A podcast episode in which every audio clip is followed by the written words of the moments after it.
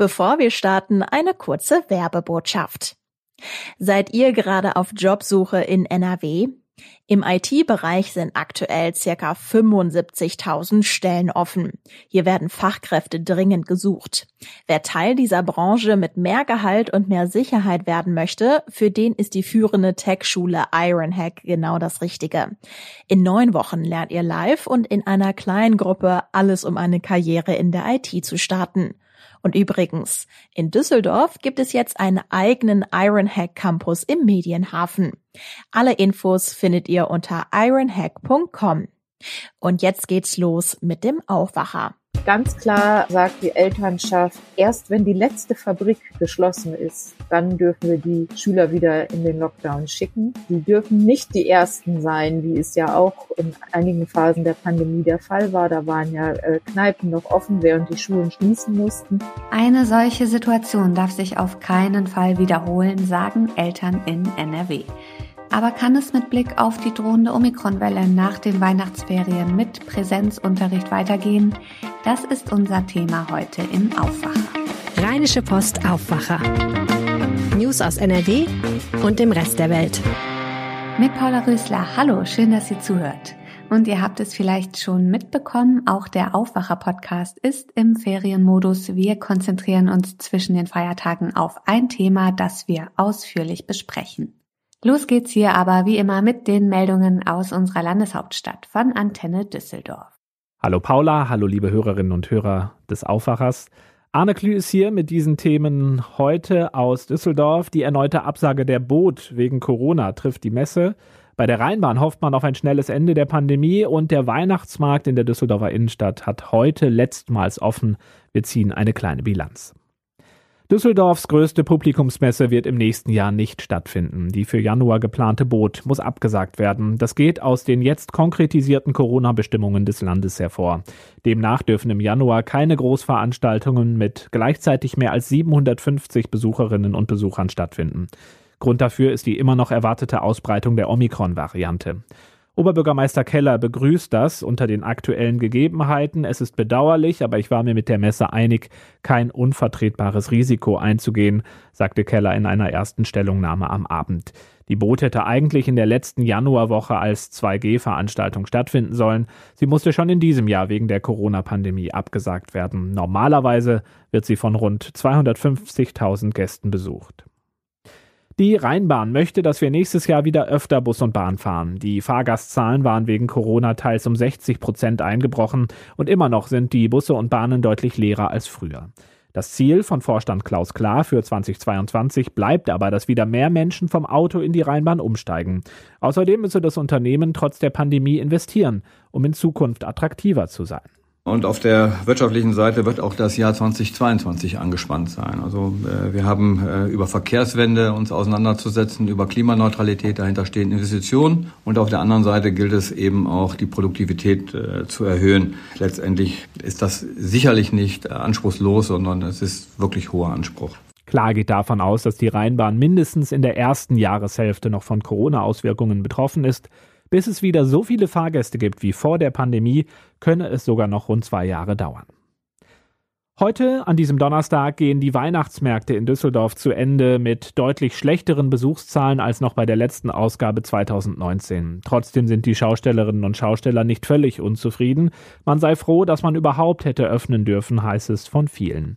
Ole Friedrich vom Veranstalter Düsseldorf Tourismus sagt, das Sicherheits- und Hygienekonzept habe gut funktioniert. Das Konzept der Entzerrung der Märkte und 2G-Kontrollen und der Einsatz von 2G-Bändchen haben sehr gut funktioniert. Wir sind froh, dass wir trotz Pandemie einen Weihnachtsmarkt veranstalten konnten. Auch wenn wir insgesamt weniger Besucher aus Deutschland und dem Ausland als in den Vorjahren begrüßen konnten. Heute haben die Weihnachtsmärkte in der Innenstadt nochmal bis zum Abend geöffnet. Die Eisbahn am Corneliusplatz und das Riesenrad auf dem Burgplatz von Schausteller Oskar Bruch bleiben noch bis ins neue Jahr. Und soweit der kurze Überblick vom Sender der Stadt. Mehr Nachrichten haben wir euch ins Netz gestellt, antennedüsseldorf.de. Und im Radio melden wir uns immer zur vollen und in der Regel auch zur halben Stunde mit aktuellen Meldungen. Jetzt wieder Paula, bitte. Soweit die Meldungen aus Düsseldorf. Das Jahr geht zu Ende, noch sind Schülerinnen und Schüler und Lehrkräfte in NRW in den Weihnachtsferien. Wohl verdient, das steht fest. Was aber noch unklar ist, ist, ob es nach dem Ende der Ferien mit Präsenzunterricht weitergehen kann. Grund dafür sind steigende Infektionszahlen durch die Omikron-Variante. Was die Schülerinnen und Schüler, die Eltern und die Lehrkräfte zum drohenden Distanzunterricht sagen, weiß Kirsten Bialdiger. Hallo Kirsten. Hallo.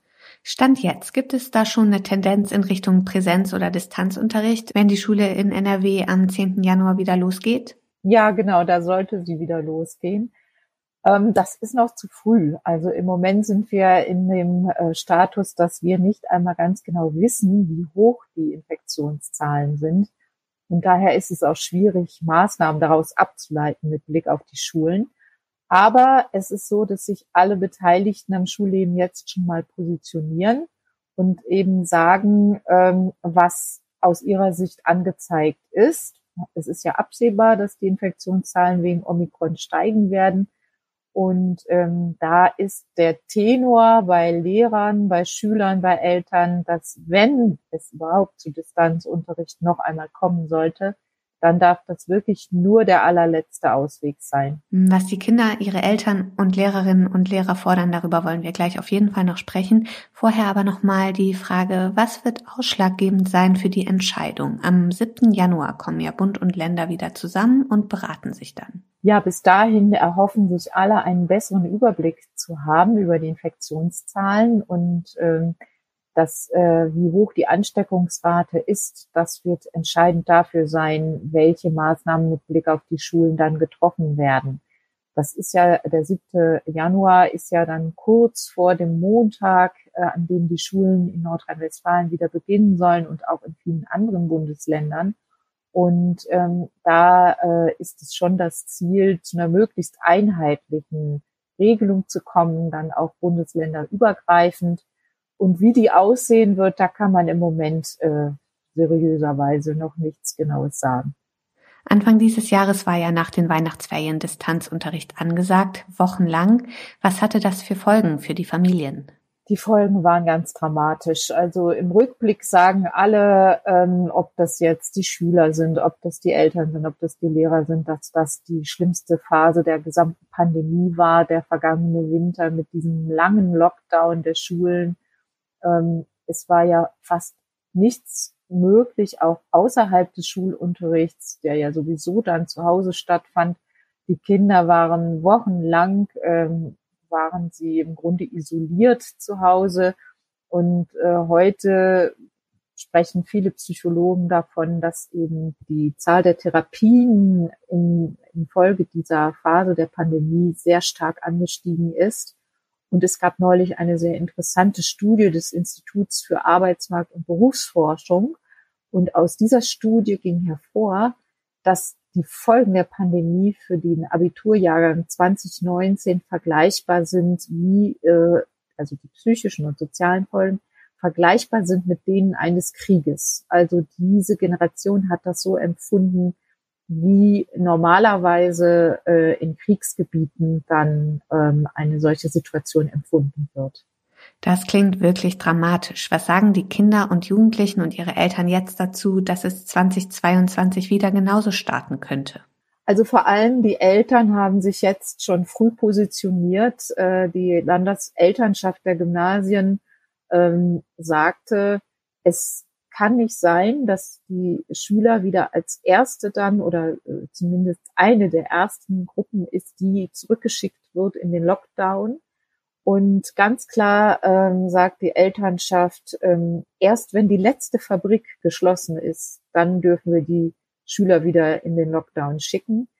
Ähm, die dürfen nicht die ersten sein, wie es ja auch in einigen Phasen der Pandemie der Fall war. Da waren ja äh, Kneipen noch offen, während die Schulen schließen mussten. Also eine solche Situation darf sich auf keinen Fall mehr wiederholen. Wir haben auch noch gar nicht gesprochen über die äh, Lärmdefizite, die daraus entstanden sind. Also es gibt da ja verschiedens auf verschiedenen Ebenen ähm, wirklich schlimme Folgen und die Eltern sagen diesmal ganz, ganz klar, das darf nicht wieder passieren. Ähm, die Lehrer sehen es ähnlich, ähm, aber die Lehrer ähm, haben auch den Wechselunterricht ausgeschlossen. Das heißt, die sagen, ähm, wenn die Zahlen so sind, die Infektionszahlen, dann müssen wir eben doch wieder zurückgehen in den Lockdown. Ein Wechselunterricht darf es nicht geben. Und das ist jetzt ganz interessant. Da gibt es nämlich einen Widerspruch zu den Schülern. Die Schüler wiederum sagen, Landesschülerschaft äh, Nordrhein-Westfalen, wir wollen auf jeden Fall lieber Wechselunterricht als den kompletten Distanzunterricht. Also für uns ist jede Unterrichtsstunde, die in Präsenz stattfindet, so viel wertvoller und so viel wichtiger als alles, was nur am Computer passiert. Und die widersprechen da dem Philologenverband NRW, das ist der Verband der äh, Gymnasiallehrer. Und die Schüler sagen, nein, wir wollen lieber Wechselunterricht als gar keinen Unterricht. Was vielleicht auch daran liegen könnte, dass der Distanzunterricht an den Schulen ganz unterschiedlich gut organisiert ist. Da gibt es ja auch immer wieder Kritik, dass die technischen Voraussetzungen für Online-Unterricht nicht flächendeckend gegeben seien, mal ganz abgesehen von fehlenden Luftfiltern zur Sicherheit der Kinder und Lehrkräfte. Was sagt die Politik in NRW dazu? Ja, das ist ähm, versuchen natürlich die, die Landesregierung versucht, ähm, das im besten Licht darzustellen, ist, ist ja auch ihr Recht. Aber ähm, die Schulministerin beispielsweise weist immer darauf hin, dass das Förderprogramm für die Ausstattung der Schulen mit digitalen Endgeräten, also digitale Endgeräte sind zum Beispiel Laptops oder ähm, iPads oder andere Tablet-Computer, dass diese, dass diese digitale Ausstattung schon, also dieses Programm so ausgeschöpft ist, ähm, dass eigentlich fast jede Schule äh, gut ausgerüstet sein müsste. Ähm, da dem widersprechen dann die Lehrer und sagen, nee, nee, das ist gar nicht so. An unserer Schule gibt es noch keine digitalen Endgeräte für jedes Kind, das eines braucht. Und so ähm, stehen da Aussagen einander gegenüber. Ähm, die Wahrheit äh, liegt wahrscheinlich irgendwo in der Mitte, aber man kann festhalten, auf, dass es auf keinen Fall so ist, dass die Schulen in der Fläche digital den Anforderungen an Online-Unterricht gewachsen sind. Also da gibt es doch viele, viele Probleme. Das fängt an bei einem schlechten WLAN und hört eben auf bei auch teilweise immer noch ähm, Lehrern, die auch sich nicht so gut auskennen, wie es notwendig wäre. Wie schätzt du persönlich die Lage ein? Wäre Distanzunterricht angebracht mit Blick auf die drohende Omikronwelle? Also da möchte ich mich ehrlich gesagt nicht aufschwingen. Ich glaube, das können Virologen besser beurteilen oder ähm, Mathematiker, die jetzt die äh, Zahlen, die Ansteckungszahlen dann hochrechnen. Wenn ich mir aber anschaue, wie rasend schnell sich dieses Virus in anderen Ländern ausgebreitet hat, äh, beispielsweise in Frankreich mit 240.000 Neuansteckungen am Tag, dann ähm, habe ich so ein bisschen doch den Verdacht, dass wir ganz um Distanzunterricht nicht herumkommen werden. Distanzunterricht nach den Weihnachtsferien. Ob es dazu kommt, ist noch nicht klar. Schülerinnen und Schüler, Eltern und Lehrkräfte pochen darauf, den Präsenzunterricht nur als allerletztes Mittel im Kampf gegen die Omikronwelle einzustellen. Danke Kirsten für die Infos. Gerne. Und auf diese Meldung möchten wir euch heute auch noch hinweisen. Der Kölner Zoo stellt heute Nachwuchs vor, und zwar bei den Bantengs. Sie werden auch asiatische Wildrinder genannt. Ihr Bestand ist gefährdet.